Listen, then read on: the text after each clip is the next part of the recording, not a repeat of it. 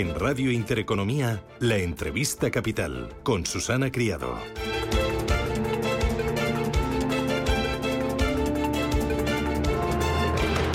La patronal madrileña CEIM recibía esta semana al gobernador del Banco de España, Pablo Hernández de Cos, con motivo de la Junta Directiva y le trasladaba sus inquietudes en materia económica. Don Miguel Garrido es presidente de CEIM, la Confederación Española de Madrid, Empresarial de Madrid. Don Miguel, ¿qué tal? Buenos días, bienvenido. Hola, buenos días. ¿Y qué inquietudes le han trasladado ustedes al gobernador del Banco de España? Bueno, pues las inquietudes propias de las dificultades que tienen las empresas para mantener la, competitividad a la vista del incremento de, determinados costes, por ejemplo los costes laborales, ¿no? Eh, motivados por la por el incremento de las cotizaciones de la seguridad social, determinados costes regulatorios. Estamos observando que la economía está cada vez más intervenida y eso dificulta el mercado. Y también mm, le dimos traslado de la, de la preocupación por el ambiente que desde determinados miembros del propio gobierno ¿no? se están llevando a cabo contra, contra los empresarios, ¿no? criminalizando, por ejemplo, los beneficios, cuando el fin de las empresas es precisamente obtener beneficios y eso redunda en beneficio del conjunto de la sociedad.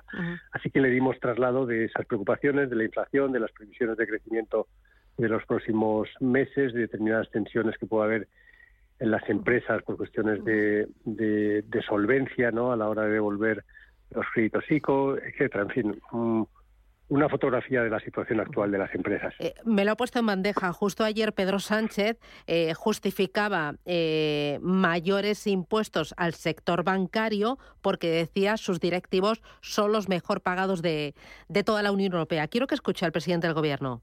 Eran previsibles, por ejemplo, pues el de las grandes corporaciones energéticas, cuando dijimos que la guerra de Ucrania pues no podía ser una coartada para los beneficios extraordinarios de sectores que se han beneficiado precisamente de esta crisis. En toda crisis siempre hay sectores que se benefician del sufrimiento de la mayoría.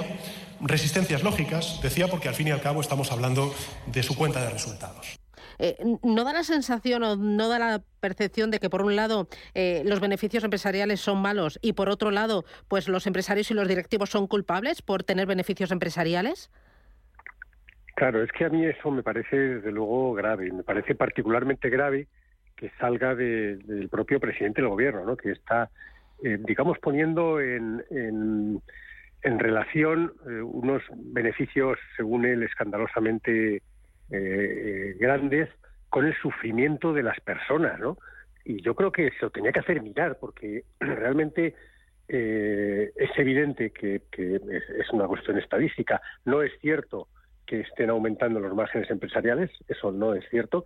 E, es más, yo diría que tanto los trabajadores, con la contención de los salarios, como las empresas, con la contención de los márgenes empresariales, son, yo diría, los únicos que están actuando de manera responsable en esta situación. Quien se está comportando de manera irresponsable es el propio gobierno, que es quien está incrementando, como nunca se ha hecho la recaudación aprovechándose de la inflación, y que además está multiplicando el gasto público en muchos casos, un gasto absolutamente ineficiente y, y que con ello lo que está poniendo es en peligro precisamente la situación económica y la y el bienestar de los ciudadanos. Entonces, yo lo que le diría al presidente del gobierno es que él lo que tiene que trabajar es precisamente para que se den las condiciones para que las empresas ganen dinero, porque las empresas tienen que ganar dinero y si las empresas no ganan dinero en España, a los españoles no les va a ir bien. Eh, decía usted que le han trasladado al gobernador del Banco de España sus inquietudes. La mayoría es por las cargas fiscales y las cargas laborales. La ministra Yolanda Díaz está dispuesta a subir el salario mínimo interprofesional un 8,2%. ¿Esto qué supondría para, para el empleo y para la empresa española y madrileña? Vamos a ver, los incrementos salariales es algo que es deseable, que es bueno para, para todos, pero eh, tienen que ir acompañados de un incremento de la productividad.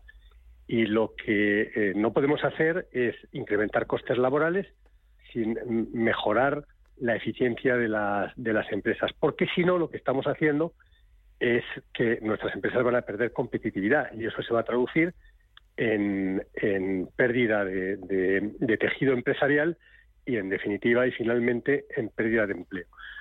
Por lo tanto, lo que tenemos que buscar son eh, fórmulas que permitan ir incrementando paulativamente la capacidad económica de los propios trabajadores, los salarios de los trabajadores, pero acompañado de medidas que ayuden a mejorar la competitividad de las empresas. Lo que no tiene ningún sentido es que se incrementen los costes laborales, que se incrementen el, salario mínimo, que en algunas empresas puede que no sea un problema, pero en otras muchas sí que puede suponer la comprometer la propia viabilidad de la empresa y que sin embargo se sigan incrementando también los costes asociados por las, las cotizaciones sociales, los impuestos a las, empresas y que cada vez haya regulaciones que dificultan la, productividad de las empresas, como por ejemplo medidas que no combaten el absentismo sino que lo protegen, etcétera, y, y que se cargan por lo tanto costes a las empresas. Todo eso al final a lo que nos lleva es a que nuestras empresas van a perder vigor y esa pérdida de vigor de las empresas se va a traducir, se tiene que traducir siempre en un empobrecimiento de la sociedad.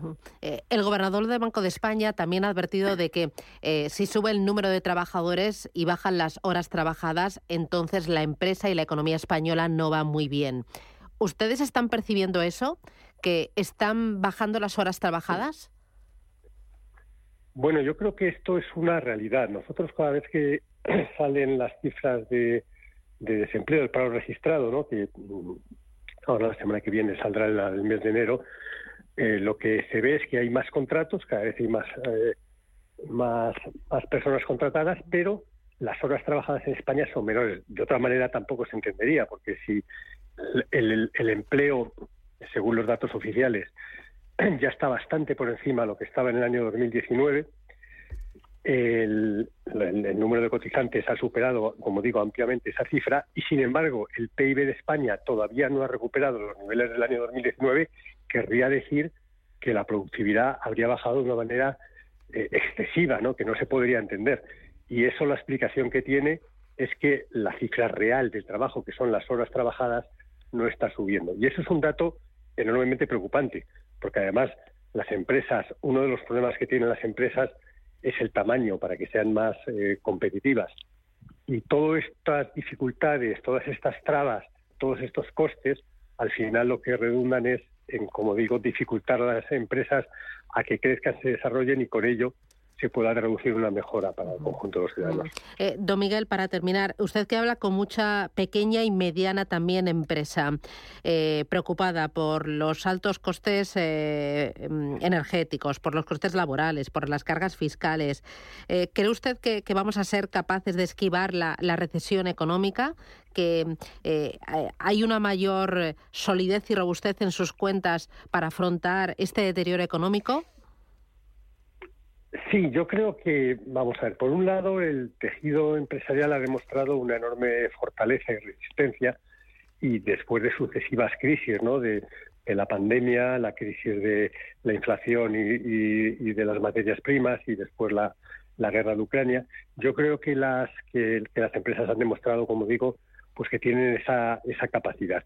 Lo que pasa es que mm, al final lo que va a depender es de las medidas que se tomen. Eh, eh, si se hacen las cosas bien y se ayuda a las empresas, que yo creo que es que, este es el factor importante. Es decir, el otro día estaba con el presidente de la República de Guatemala y decía que él a los contribuyentes les llamaba a los clientes y que cuando, cuando un cliente tiene problemas no se le asfixia, se le ayuda. Y esa es la mentalidad que tenemos que tener en España, que las empresas son los que nos tienen que ayudar a salir de esta situación. Y lo que hay que hacer es facilitar instrumentos para que las empresas puedan sobrevivir. Y yo creo que estamos en ese momento en el que si se hacen las cosas bien, pues a pesar de las dificultades, porque es verdad que el coste del dinero va a seguir subiendo, etcétera, y todo eso pues dificulta el crecimiento, pero yo estoy seguro que, la economía tiene un enorme vigor.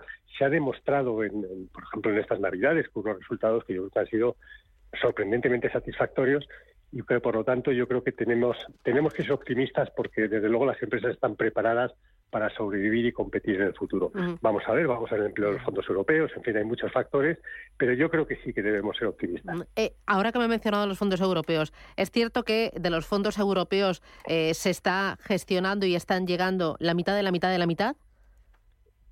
Sí, desde luego, eh, si, si, uno consulta, pues, pisa la calle, los, los polígonos industriales, se da cuenta que apenas ha llegado eh, cifras irrelevantes al mundo real de la empresa de fondos europeos.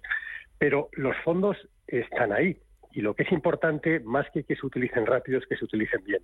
Y por lo tanto, lo que habría que, pedir, que exigir a las distintas administraciones es que eh, pusieran de una vez esos instrumentos para que realmente los fondos sirvan para lo que están eh, diseñados, que es para ayudar a transformar la economía para hacerla más competitiva.